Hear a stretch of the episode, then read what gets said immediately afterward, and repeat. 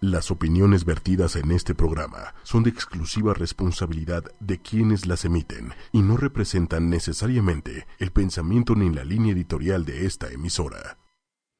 Hola, buenas noches. Estamos en Musicónica y yo soy Jimena Amor y está conmigo como siempre Juan Moreno. Servidor y amigo. Hermano, ¿cómo estás, hombre? Estoy muy contento, creo que, pues, como siempre, ¿no? Aquí hablando de musiquita en la noche del martes, súper rico. A todo. No, ¿Sabes qué nos faltaron, hermano? Nuestra Cheli. Sí, ¿verdad? Siempre, siempre decimos lo mismo. Siempre Sí, caray. Bueno, no siempre, pero esta vez pues, hubiera estado padre, ¿no? Hubiera estado padre, sí. Pero bueno, mira, ni modo. Nosotros traemos la energía ya por dentro Ajá. y tenemos mucha info. Entonces, pues vamos a empezar. ¿Cómo ves? Sí, de, entrada, bueno, este fue el segundo fin del Coachella. Cuéntanos, porque Ya. tú te echaste todo prácticamente. ¿eh? Sí, desde, la, desde el live streaming, ¿no? El- pero eso fue el fin pasado. Ajá, este ese fin no ya, fue. no lo, ya no lo pusieron. Qué coraje, yo ya no lo pude ver. ¿Ves que me dijiste? Me Sí. dejaste de tarea un, un buen de bandas y ya, no, las pude ver. Sí, no, ya no se pudo ver. Este, pues la, la actuación de Radiohead increíble, ¿no? Este, Te tocó todo el problemón de... no, no vi esa parte porque justo a Radiohead no los vi en vivo, lo vi ya editado, ¿no? Ya que lo habían puesto al día siguiente y no pusieron esas canciones. Pero, pues cosas muy buenas, este, otras no, ¿no? Como en todos los festivales, ¿no? ¿Qué fue lo más memorable para ti de Pues, lo que viste? Eh, Mira, Bon Iver, perfecto, ¿no? Como Ah, sí los vi, ellos los vi. Ya los vi Este, después. Este, excelente ejecución, excelente manufactura, todo perfecto, ¿no? Siento que le falta un poquito de, de alma al, al show, no sé si al show al- o al intérprete en sí. La verdad no sé bien qué, pero en, en- en mi humilde sentir, siento que hay algo, al- al- una chispa, algo, algo de magia que le falta en vivo. O sea, sí es alguien a quien yo prefiero escuchar en mi casa, con Ajá. un mood, ¿no? Si es un disquito. Yo soy fan de los discos de Bon Iver y eso me pasó. Claro, no lo vi en vivo en Coachella, me hubiera encantado estar ahí Igual eso ya, eso ya implicaba otro tipo de, de de energía. atmósfera, ¿no? Exactamente. En la tele, pues a lo mejor pierde mucho, pero, pero bueno, esa fue mi impresión. Pues Radiohead, lo, lo que vi ya editado está increíble. A La, la que sí vi como en vivo fue a, a Lady Gaga, me pareció increíble también. Yo vi algunas cosas. siendo la, la, la gaga de siempre, ¿no? O sea, Se bajó, ¿no? Con el público, los puso a cantar y todo. sí, pues con su, su energía y su, y su vitalidad de siempre, como siempre hemos dicho aquí, ¿no? O sea, te puede no gustar su música, pero hay cosas que son innegables y una de ellas es su musicalidad, su energía, su carisma, ¿no?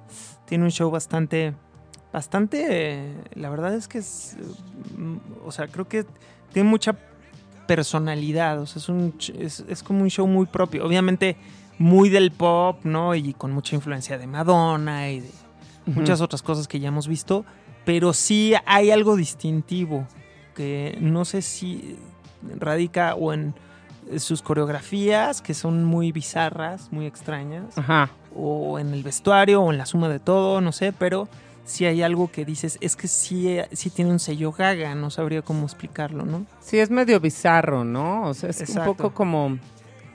O sea, verla a ella es una experiencia que eh, sí es un poco, no violenta, pero sí te agrede un poquito. O sea, no es como, ay, qué bonito, vamos a sentarnos a verla y qué lindo y a, a verla bailar. Y, o sea, de pronto ella es, eh, es agresiva en sus movimientos, agresiva vocalmente. Digamos la palabra provocadora, ¿no? Más que agresiva. Pero, pero sí te sientes como agres- agredido en el sentido de, por ejemplo, cuando escuchas una banda de rock también. O sea, como, quizá no estoy diciendo bien la palabra, pero quiero decir como tocado, como, sí, como provo- provocado. Lo que ser. genera Manson probablemente, ¿no?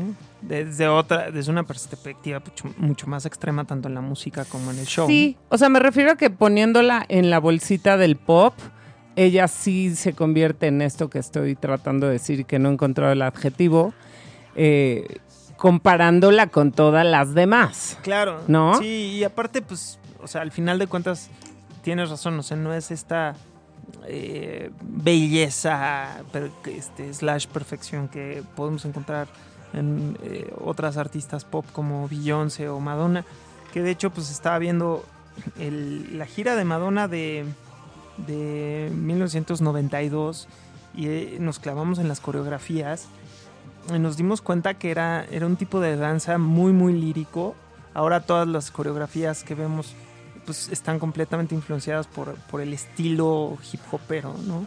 Es verdad. Pero en aquella época pues había, era como danza contemporánea y hubo unas coreografías que hasta yo dije, es que wow, o sea, si le quitaras la música de Madonna, no que no tengo nada en contra de ella, pero me refiero a que si tú pusieras otra música, o sea, quitas, lo que quiero decir es que quitas a Madonna y dejas la coreografía aislada Y ya es una gran siendo coreo. una gran coreo- coreografía que podrías ver en la sala Covarrubias con música de Ligeti, me explico, o sea, la coreografía en sí ya es una obra de arte. Fíjate. Y, y véanlo, ese esa, esa gira no me acuerdo cómo se llamaba, pero es la famosa gira de, de Madonna cuando estaba con el pelo como Marilyn Monroe y, y traía estos bailarines este, de los que hablamos en el programa pasado, ¿no? Que también hay un documental en Netflix de, que fue de ellos.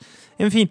Oye, pero- y hablando de Madonna, hay que anunciar que, fíjate que van a estrenar una, bueno, van a, a armar primero y posteriormente estrenarán una película de su vida. Se va a llamar Blonde Ambition. Ah, mira. Entonces, bueno, pues ella no se cansa, ¿no? De hacer referencia a sí misma. Así que una vez más vamos a, a verla en su, intimi- en su intimidad, ¿no? Ajá. Haciendo y deshaciendo eh, en esta O sea, película. ¿es un biópico o es una biografía? O sea, o es una documental. Pues parece que es un biópico, Ah, porque dice que está centrada en los primeros años de su carrera. Ya. Cuando se mudó eh, de Michigan a Nueva York, esto fue en los eh, Finales de los 1978 para ser exactos. Sí, que ella se fue a estudiar danza precisamente y trabajó como bailarina, incluso en una compañía de contemporáneo. Y además tenía una banda, se metió en los, en los cí- círculos del punk o del new wave de aquella época y tenía una banda que incluso tocó en CBGB de post-punk, ¿no? Exacto, ella estaba también muy, muy influenciada por este movimiento, aun cuando ella terminó dirigiéndose y especificándose ¿no? en el rubro del pop. eh, pues sí, como hemos dicho, en esa época todo estaba permeado de todo, ¿no? Sí, totalmente. Y pues habrá que ver esta película, a ver qué tal. Fíjate que la, eh, este es un dato curioso. Eh, el guion es escrito por Elise Hollander, Ajá. Y esta chica fue asistente de Alejandro eh, González Iñárritu, NRE2, como dicen. ajá, Iñárritu, durante la filmación de Birdman. Fíjate. Entonces, bueno, vamos a ver, vamos a ver de qué se trata. Seguramente va a estar buena. Entonces vamos a verla de, de cualquier manera, ¿no? O sea, sí es algo que yo creo que va a generar mucha curiosidad. Y volviendo un poco al Coachella, creo que mi, Ah, sí, cuéntame. mi, mi conclusión la puse en Face y es un poco polémica, pero creo que, o sea, justo ese fin, sincrónicamente me eché el documental de Joe Cocker y vi las... Exacto. Vi las escenas de, su participación en el Festival de Woodstock y, o sea, qué impresión, ¿no? Cómo dejaba esta persona el alma en el escenario, ¿no?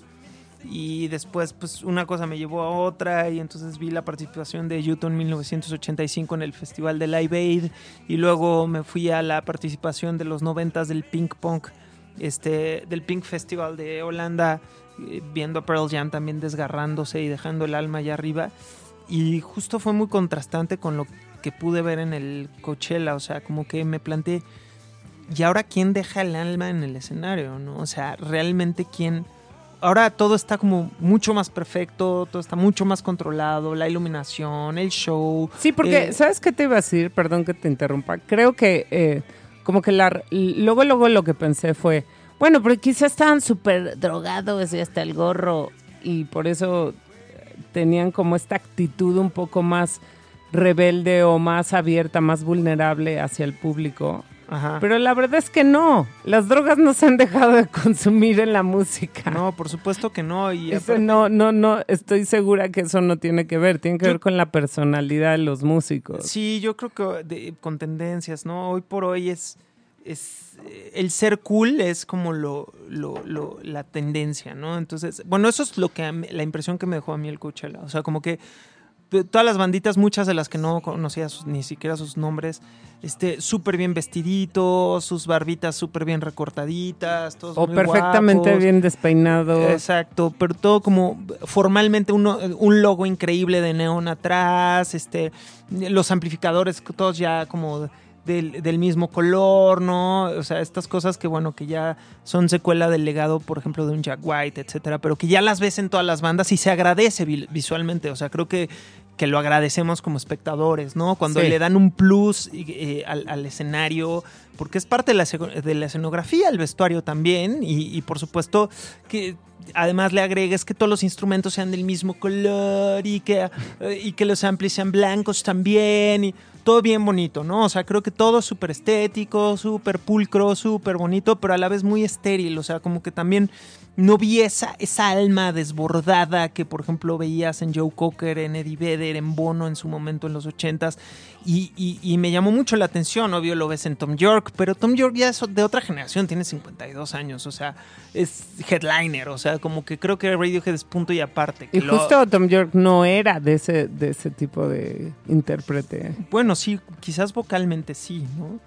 Eh, Pero o sea, porque decir- lo ves realmente transmitiendo y metido en la letra y Ah, como claro. eh, eh, no preocupado por por este por por cómo por cómo ya va más allá de si te ves guapo o no, sino por cómo te percibe la gente. ¿no? Sí. Si estás, si traes buen look, si, te- si, si te- tienes buena imagen, si eh, combina tu outfit con la batería, etcétera, etcétera, ¿no? O sea, como que Radiohead nunca nunca proyectó eso. No, Ese- ellos ese siempre han estado en, en la música. Eh, eso es Entonces cuando se prenden es porque están conectándose con la música, no porque están en, en el rollo de, uy, pues. ¿sabes? Estoy en el festival o me está viendo cierta gente o es, es tal canción, ¿no? Claro, Y yo y- creo y que también lo tenía Joe Cocker, aun cuando se expresaban completamente diferente, ¿no? Es a lo que me refiero. O sea, creo que el dejar el alma no es. Eh, Brincar. con- Ponerte a brincar o a, a arrasar con el escenario. O sea, creo que es un desprendimiento eh, y, y- y una conexión con algo mucho más espiritual que además es contagiable con, la, con el público y, y cada quien lo tiene de una manera distinta, ¿no? O sea, Joe Cocker lo que tenía es que pues, ponía ojo blanco y se iba, entraba como en un trance que perdía todo control de su corporalidad y la gente creía que tenía polio porque, o sea, él no controlaba sus brazos cuando cantaba, etcétera. Y eso te habla de un personaje que no tiene el- la menor intención de verse o proyectarse de una manera ante el público, sino que está en la canción, ¿no? Lo mismo que estás diciendo Tom York. Entonces, creo que en Coachella, me- me- en, en este Coachella me faltó eso. Eh, eh, en Gaga, pues no lo busco porque además es otro lenguaje. Y además sí lo da, sí da el alma, en- de- o sea, Sí, de otras maneras, está en ¿no? otra- Pero, pero el de que deja el alma la deja. Pero alguien que me llamó mucho la atención es eh, Future Islands, porque precisamente es una banda que, digamos que el cantante es un gran frontman y es súper original y tiene un lenguaje bastante propio. Y es eh, muy histriónico, intenso y, eh, y- y- incluso lloró al acabar una rola y se pega en el pecho y Qué tiene una intensidad muy, muy, muy, este, bastante impresionante.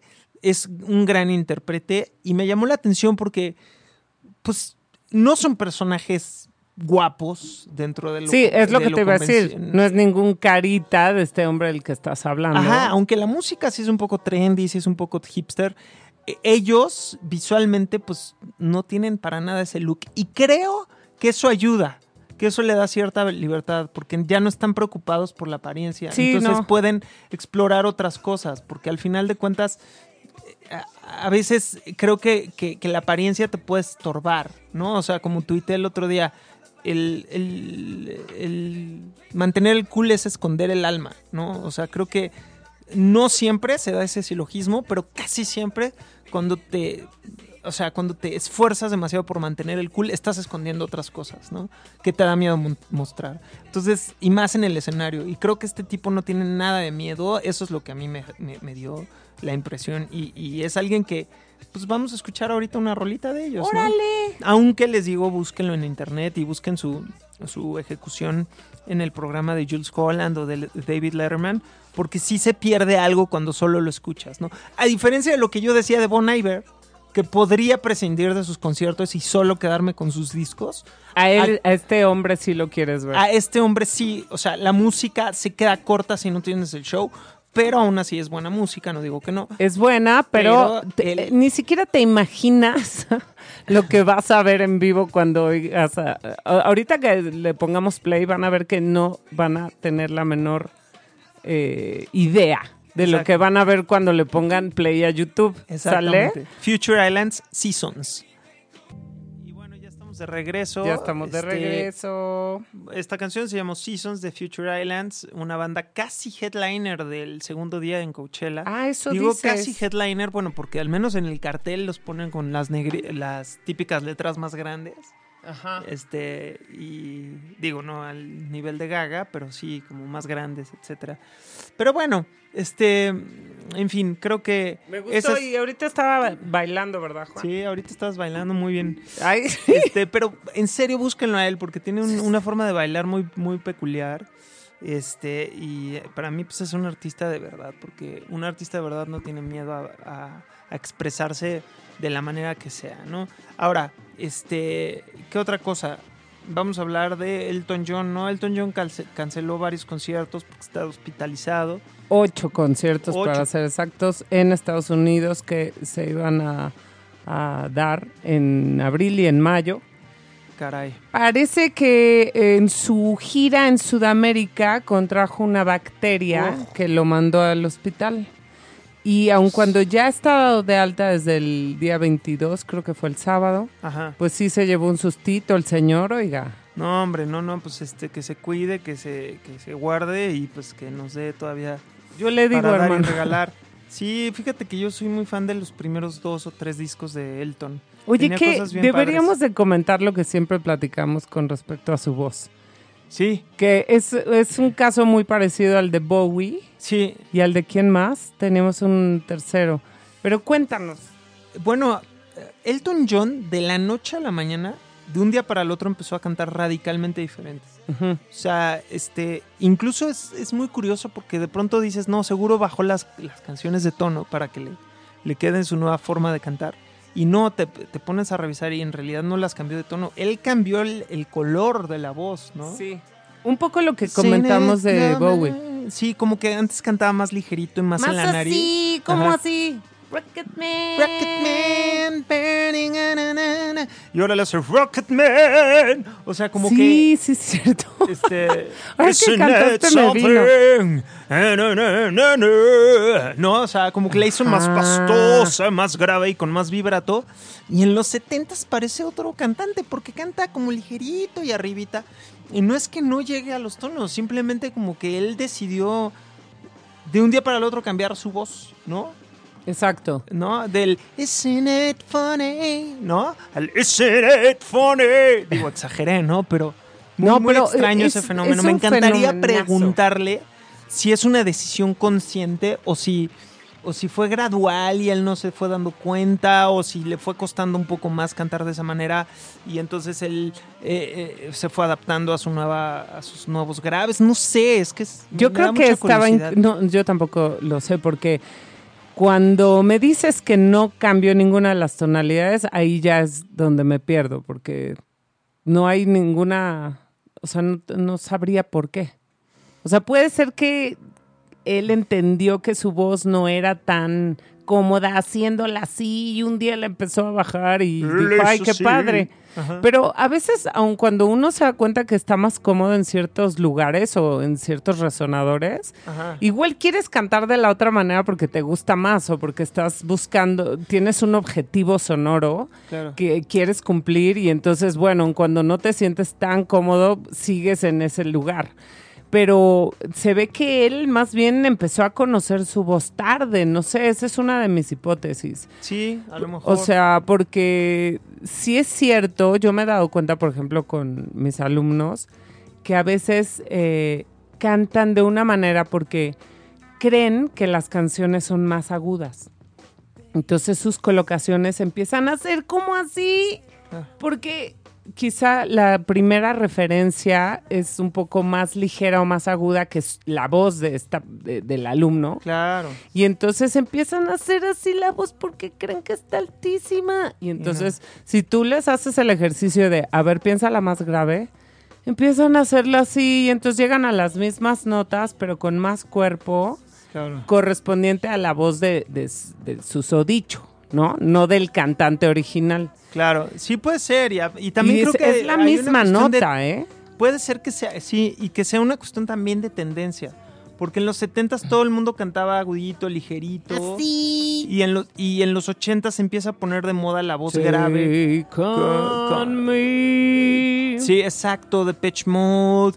Todas estas bandas, ¿no? Que empiezan a cantar grave, ¿no? Como Tears for Fears. Everybody wants to rule the world. Ay, eso ya es tonalidad de, ¿sabes de quién? De Leonard Cohen. Ah, sí, bueno. Pero yo creo que también en los 80s, como empieza un poco más de moda este color de voz, ya se, se permitían más explorar por ahí, ¿no? Pero, digo, ustedes díganos qué les gusta más. I hope you won't mind. I hope you won't mind. I hope you won't mind. O I hope you won't mind. I hope you won't mind. ¿Qué les gusta más a ustedes? Creo que a ti te gusta la otra. ¿El viejo Elton John o el nuevo Elton John? Exacto. Tienes razón, porque en Bowie, por ejemplo, él sí no hizo un cambio radical de sus canciones antiguas. O sea, él siguió cantando sus canciones antiguas así, con esta voz, y las modernas o las actuales las cantaba así. O sea, no hacía You got the money in a world. She's not sure if you're a boy or a girl. No. Siguió cantando. Esa, esa es la de... Rebel, rebel, I know your No, no, no. Ni... eh, este, ¿Cómo se llama la que siempre cantas? La de Mars. Ah, Life on Mars. Pero esa sí, por ejemplo, esa sí la bajó de tono. Control to Major Tom. Así la cantana. No, no, no, la verdad es que no. Pero de- la- lo que sí es que Bowie sí bajó las Sí, sus es un caso diferente porque él sí movía las tonalidades y por ende se mueven los colores de la voz. Eso me, me- me hace todo sentido. Claro. Donde nos perdemos es con Ahora, Elton Don John. Elton John. Elton John dejó de cantar los falsetes. Eso es un hecho. Ah, O sea- ya sé también quién cambió la voz. Robert Plant. Ah, bueno, él le cambió completamente. Pero él dice que no es que dejó de usar falsetes, me acordé por eso, sino que él ya no se sentía identificado con esa voz, que él sentía que él no cantaba así, que Sí. él más bien se enamoró de su voz grave y dejó de componer y de cantar allá arriba. Sí, qué loco. Sí, yo también había oído eso. ¿Lo que no- oíste? que no, que ya, que la- el- como la colocaba aquí en la nariz, así, ¡ah! que es un razonador como también que luego explotaron mucho los, los metaleros, Ajá. que ya, no, que no, que simplemente dejó de, de usarlo, que no le gustaba, que pertenecía a una época, a una etapa de... Pero ahí de sí me Led hace mucho Zeppelin y- sentido, ahí sí entiendo, perfecto, porque quizá en esa época pues él estaba explorando más la instrumentación de Zeppelin, quizás Sí. si él cantaba, "Ah", se perdía, ¿no? Claro. "Ah", Para aprenderse, yo qué sé, además Sí, claro. amaban a los negros, seguramente imitaba lo que él entendía de los negros. Totalmente. Pero, pero Elton John con las mismas rolas en los mismos tonos sí es un poco raro, ¿no? Sí, pero sí dejó de cantar todos los falsetes, lo que era este. Eh, pues sí, lo de. Hold me closer, tiny dancer. Lo hace abajo. Hold me closer, tiny dancer. Y el agudo lo hacen las coristas. O sea, sí, Ah. sí, él hacía en los 70 mucho falsete y tenía un falsete muy bonito. Sí, muy John. bonito. Muy, muy bonito. Y Entonces- con, con pastita Ajá, y todo. y ya lo dejó de hacer, lo dejó de hacer y ya todo lo que grabó en los 70s con falsete lo hacen las coristas mujeres. Eso sí es un hecho. Fíjate. Y en los casos actuales no tenemos. Imagínate un Tom York que no cante agudo. Me muero. Y que un día empieza a cantar el to- eh, Tom York, este, este, grave o completamente For a diferente. minute, Sí, I lost my... Sí. ¿Te imaginas eso? muy loco sería. ¿eh? Ah, ahorita vamos a hacer un ejercicio, poner una rola de, de Radiohead y cantarla así. no, ya, en buena onda. Oye, pues, ¿qué crees que Gorilas va a sacar por fin su próximo, digo, su nuevo disco? Ajá. este viernes. Así que bueno, pues vamos a ver. Yo ya oí una cancioncita que ahorita te voy a convidar, hermano. Órale. Y pues está bailable, con ahí varias voces, varios colores, ¿no? Porque eh, participan eh, ah, sendas personas, ¿no? Ahorita les vamos a dar los datos. Pero se llama Humans con Z. Humans. Mira, ese Eh, Damon Albarn no deja de ser creativo nunca. No, ¿verdad? Está con todo. Y bueno, pues vamos a escuchar la rola, hermanos, sin más preámbulo, Va. de los gorilas, a ver qué les parece, porque además la rola de fondo ya se puso muy darqueta, hombre. Hay que alegrar la, la- esta noche. Me late. ¿Sale? Entonces ahí te va. Gorilas, eh, preséntala tú, hermano. ¿Cuál? La primera. Ah, The Apprentice. Ok. Musicónica. Me gustó la canción. eh, pues, que tiene ahí colaboraciones de Man, de Ragbone Man, Zebra Cats y Ray Black. Este. Bueno, ¿no? Muy buena canción, muy gorila, sí. O sea, conserva la, la esencia de gorilas. Este- Bailable, tranquilo, sí, es, siempre ha sido una banda como muy chill, ¿no? muy chill, muy fresca. Está muy bien, la verdad, a mí me gusta. A mí Está- siempre me gustó el primer disco. Sí, no, bueno, el premio es una joya. Es una joya. Y otro que estrenó una canción de lo que va a ser su disco, que creo que sale hasta junio, es eh, Roger, Roger y Lich Barislov Waters, alias Roger Waters. Que, Ay, hermano, ya lo mandaste a Rusia. sí, Sir, es novedad. Sir Roger y Lich Barislov Waters. Que me parece interesantísimo lo que ocurrió con su nuevo sencillo. Este, an- Cuéntanos, porque no estoy muy enterado. A ver. bueno, eh, el maestro Roger Waters después de 25 años nos sacaba un disco. Lo va a sacar en junio y acaba de estrenar el primer sencillo de lo que va a ser ese disco. El último disco que hizo fue Amused to Death en 1992. Eh, ese disco eh, pues, tiene participaciones nada menos como la de Jeff Beck, por ejemplo, ¿no? Ay, Eh, su primer disco de solista, que es The Pros and Cons of Hitchhiking de 1985, 86, me parece. No, 83, perdón. Este tiene a Eric Clapton en la guitarra. ¿Qué sé yo? Bueno, eh, obviamente nada. hay muchas autorreferencias en todos sus discos, ¿no? Sobre Ajá. todo, eh, había siempre un, un- bueno, un, un- una- un regreso muy claro a, a los dos últimos discos de Floyd, que son concretamente, pues, The Wall y The Final Cut, ¿no? Ajá. que ya son discos prácticamente compuestos al 100% por él. Y eso lo llegamos a escuchar eh, pues en The Pros and Cons of Hitchhiking, en Radio Chaos y por supuesto en Amused to Death. Pero bueno, conforme iban avanzando los años, él se iba adaptando también al sonido de la época. Amused to Death suena súper noventero. Sí, o sea, muy noventero. es un disco que hoy lo oyes y pues las tarolas, la batería, todo es, o sea, la mezcla es muy, muy noventera. Sí, es lenguaje noventero. Y claro que las composiciones, pues, insisto, tienen una como eh, constante au- au- autorreferencia y sabes que es el sello Waters, ¿no? Pero sí, cada obra es hija de su tiempo, ¿no? El primer disco de Floyd sin Waters, que se llama Momentary Lapse of Reason, suena ochenterísimo, ¿no? Sí. Porque está justo hecho en el 87, en el apogeo de las baterías secuenciadas y etcétera, etcétera, cajas de ritmo. Y pierden un poco esta cosa orgánica, sobre todo en el área percutiva.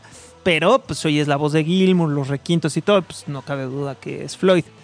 Un poco mocho porque no tienen a Waters, pero es Floyd, ¿no? mucho. bueno, Bastante. a lo que quiero mocho. llegar, exacto, a lo que quiero llegar es que se lanzó a hacer un sencillo que es, es un automenaje o no sé cómo llamarlo, en todos los sentidos, no solo en el aspecto de composición, sino también en el aspecto sonoro y de mezcla.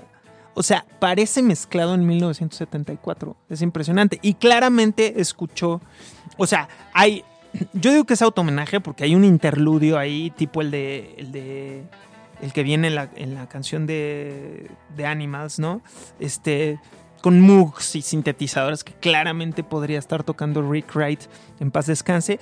Y la batería, o sea, es que parece que la tocó Nick Mason en el año 74 en Abbey Road y que está No mezclado manches. por Alan Parsons. O sea, sí es impresionante cómo él regresó al sonido de Floyd. El bajo es el bajo Precision tocado con plumilla como lo toca él en, en, Child, en Childhood's End, ¿no? Este, que es una canción del disco que can- casi nada conoce, que es Obscured by Clouds. Y esa canción después eh, generaría lo que es este... eh, eh, esta canción, este... Ay, Time, ¿no? Ajá. eh, etcétera. Bueno, pero a lo que quiero ir es que yo creo que sí es un homenaje, auto-homenaje a conciencia, porque tiene referencias muy claras de otras canciones. Bueno, y la canción está buena. y los amplios, sí, me encanta la canción. Y los amplios que usa de perros y de corazones, que ya hemos oído esos amplios en sus otras canciones. Ajá. Todo como si lo hubiera puesto en, en el mismo, en el mismo vaso, ¿no? Ahora, digo, ¿se vale? Claro que se vale a tus 74 años, después de 50 años, de haber sido parte y, y- y- y la fuerza creativa de la banda, una de las bandas más importantes en la historia del rock. Claro que se vale regresar a tus Claro. orígenes y autofusilarte y, y decir, pues esto lo hice yo y de aquí vengo y, ¿no? Y, y- Viniendo de él, por hacia supuesto, el mundo, no, no se enoja cuando un artista tiene éxito con el primer disco o el segundo y el, y el tercero es idéntico porque no quieren salirse de la fórmula que les dio el éxito y pues dices, ah, ya se aprendió la formulita, ya no se atrevieron a innovar. Pero un tipo que hizo desde Luma Guma, que es un disco completamente experimental, es- Experimental. Es, su OK Computer, hagan de cuenta, hizo el The Wall, y hizo el Dark Side of the Moon. No, lo que quiero decir es que es un tipo que exploró con tantos universos sonoros y conceptuales. Por supuesto que se Puede le permite que a sus que quiera. 74 años regrese a lo que lo... Y al- lo hace a- a- deliberadamente, o sea, por eso todo el preámbulo que dijiste del sonido dependiendo la época. Sí, y ahora no, ahora sí regresó radicalmente a los 70s con la mezcla, con la concretamente más, aún con la base, es decir, el sonido de la batería y el sonido del bajo. Y solo hay una parte ahí donde obviamente entraría Gilmour y no es Gilmour, y aunque es un sonido muy Gilmour, no es Gilmour y me faltó Gilmour. Pero vamos a escucharla en vez de hablar a tanto de la porque canción. ya me muero de ganas. A ver. Bueno, se llama Smell the Roses y esto es Roy Waters en Musicónica. Ah, ah, ah. Y el vientito. No, no podía faltar. La verdad. Ay, es que espérenme, es la primera vez que la oigo, entonces sí estoy un poco en shock. Porque sí se me hizo muy familiar. La palabra es familiar. O sea, no puede no gustarme una canción de Waters si reúne todos los elementos de Waters. ¿Me explicó? Claro. Entonces, pues sí, lo que decíamos es que hasta los efectos especiales ya lo habías tú mencionado. Pero ahora que la escuché entendí todo, el perrito. El, el relojito, el corazón. ¿no? todo puesto en su lugar, ¿no? Y lo que decíamos del guitarrista, que habría que averiguar quién es, eh, sí son como, más que solos, como estos sonidos atmosféricos, pinceladas que, que hacía Gilmour en las canciones, ¿no? Claro. Y que sí es verdad que se siente ahí. Flojo, Los- pero sí como que lograron un poco el sonido, ¿no? No, igual y no tanto la creatividad, pero el, el sonido está ahí, ¿no? Sí, me encantó, ¿eh? Lo que sí me llamó mucho la atención es la voz de, de Waters, ya, ¿cómo estás? Sí, ya como de abuelito. Sí, bueno, él también ya, otro de los que cambió mucho su, su voz, porque antes él cantaba muy agudo, ojo, ¿eh? Pero él se la, se la fregó, ¿eh? Good morning, na, na, na, na. O sea, llevaba, llegaba a unos... este, Pero él se gritaba machín y te aseguro que no tenía técnica de grito, ¿eh? Sí, yo creo que él sí se la, se la, se la jodió, pero qué padre se la jodió, porque híjole, muchos de esos gritos quedaron grabados y ya Sí. quedarán para siempre, ¿no? Sí, claro. Digo, o It's sea, the Fletcher Memorial Home for na, na, na. Tan, tan, tan. Puta. Cuando metía esos, esos fortes en, en- Ya en esa última etapa, en Final Cut, incluso en. No, ya Era sé dónde. En, eh, ¿te acuerdas? Sí, en Final Cut cuando se... Eh, sí. Y entra el sax. ¿Saben qué? Les voy a poner ese cachito. Pero mientras sigamos hablando, hermano. Bueno, yo lo que puse ayer en mi face es. ¿Se vale fu- autofusilarse? Si eres Waters, tienes 74 años y hiciste todo lo que hiciste, obvio sí. Y puse la, la analogía de Tom York. Si Tom York apareciera un día a, los seten- a sus 74 años, vamos a, visu- a- a visualizar a Tom York cómo se verá a sus 74 años. Con Seguro el- ya- va a seguir en, en- en- en el rock, no lo dudo. Ah, Pero claro. si Tom York, vamos a suponer, toquemos madera, ya no existe Radiohead, él está de giras por todo el mundo de, de- de solista y, hace un nuevo disco a sus 74 años, que es la edad que tiene Waters. Y sale con que su nuevo sencillo es un híbrido entre The Vents con Paranoia Android y un Y- poquito de Just y alguito ahí de Creep. Obviamente no solo lo aplaudiría, sino que hasta lo agradecería. O sea, Claro. porque dices, ya te fuiste tan lejos, ya hiciste el Key ya hiciste OK Computer, ya ta, ta, ta, ta, pero que regreses al principio origen, al y, y, y, y digas sí, porque reúno todo lo que alguna vez me- a mí me formó, pues qué chido, ¿no? Qué chido. No, y es que además, ¿quién es uno para cuestionar a mi Waters? no? Exactamente. Oye, el que sí cuestionó fue Waters a Ahora- Radiohead. ah, ¿por qué? Porque resulta que... Ah, en Israel, sí. Sí, les está... Bueno, les mandó una carta pidiéndoles específicamente que, me- que se abstuvieran. De ¿no? tocar en, ajá, en Israel. Es que él es parte de este boicot, ¿no? O sea, él pide que los artistas boicoteen a Israel. Eh, como en algún momento se boicoteó a, Sud- a Sudáfrica en la época del apartheid, que ningún artista iba a, a- a Sudáfrica y ningún juego olímpico, ni, o sea, no era Sudáfrica considerada eh, para ninguna eh, competencia olímpica o de FIFA o ninguna cuestión artística. Y todo aquel artista que fuera a Sudáfrica en los 70s, 80s era prácticamente Vetado. mal visto, vetado, etcétera, porque pues tenían esta política del apartheid que era completamente racista y entonces el mundo entero de la comunidad artística se opuso y también la comunidad deportiva a que alguien pisara el territorio sudafricano. Waters quiere hacer lo mismo ahora aplicado a Israel con la comunidad artística. Pues ya lleva un ratote pidiéndoles a los artistas que por favor no toquen en Israel por razones también políticas, porque dice que pues lo que le hacen a los palestinos es, es una jodidez y que no está nada padre y que es completamente injusto y entonces pide que en, en- en- ahora sí que en solidaridad con los hermanos eh, palestinos que eh, son abusados y que caen día con día por las armas israelíes, por favor no se paren ahí a tocar, ¿no? Cosa que no ha contestado Radiohead. Ni sí ni no. Y la fecha sigue en pie. Exacto. Entonces vamos a ver, vamos a ver.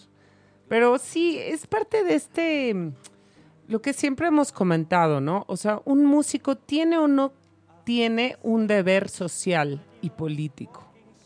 Ajá. O sea, de, de pronto decimos, pues sí tendría que tenerlo porque es una figura pública y porque mueve masas y si tiene conciencia, educación cívica y social y política, pues no está de más que lo contagie y llame a la gente, ¿no? A los jóvenes y no solo a los jóvenes, a la población a cuestionarse y a, a, no sé, a perseguir quizá las causas más nobles, ¿no? Claro. Pero también hemos dicho que no necesariamente, ¿no? Que un músico también se puede dar a la tarea de hacer música y nada más. Sí. Entonces, bueno, es complicado, yo creo que para Radiohead, porque ellos siempre han tenido como unas... Ahí está la parte verde. Ay, se me pasó, hermano. La voy a tener que regresar, ¿tú crees? Bueno, pero ya me entendieron el punto de lo que estaba yo diciendo. Sí, ya te entendí. Ay, hermano, no me des el... A ver, ahí les va. Estamos listos. ¿no? Boom, boom. You can hide, hide, hide. Qué grave.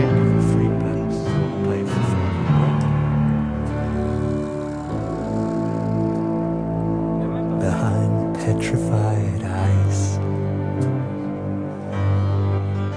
Bueno, sigamos comentando mientras viene esa parte. Pero sí es, eh, bueno, en fin, lo que decimos es que hay músicos que se dedican simplemente a hacer música y hay otros que también tienen Curioso otro que tipo lo digas, porque una de las fracturas... actividad. Eh, Sí, y una de las fracturas de Pink Floyd tiene que ver con eso, ¿eh? O sea, de hecho, Gilmour ya estaba un poco harto de, de que todas las canciones estuvieran completamente politizadas ya en la última etapa de Floyd. Y eso a él no le encantaba porque pues, él quería hablar de otras cosas, ¿no? Claro, Gilmour no tenía la, la pluma que tenía Waters y tan es así que, bueno, ya en los discos de Floyd sin Waters tuvo que echar mano de Polly Sampson, su mujer, que es periodista, para que hiciera las letras de los discos. Pero, este, aún así, pues los demás integrantes de, Floyd le decían, oye, pues que o sea, ya no te claves, ¿no? O sea, ya ahora todas tus rolas son políticas y en contra de Margaret Thatcher y todo está bien, pero pues es tu causa también, o sea, no necesariamente es la nuestra, ¿no? Queremos hacer música. Y eso Híjole, fue una de, la- de las fracturas también de Floyd, ¿eh? Es que eso sí está tremendo. O sea, cuando son tantas personas las involucradas, o sea, en el sonido, pero también, en, como dicen, en la causa del que lleva la voz cantante, ahora sí, literalmente, que es el cantante, Claro. ¿no? Sí, sí, sí. y de hecho... este, Complicado, ¿eh? Waters Complicado. tenía también una manera muy incisiva de, de confrontar, a veces muy, muy literal a través de sus letras, por eso Margaret Thatcher prohibió varias cosas de ellos, ¿no?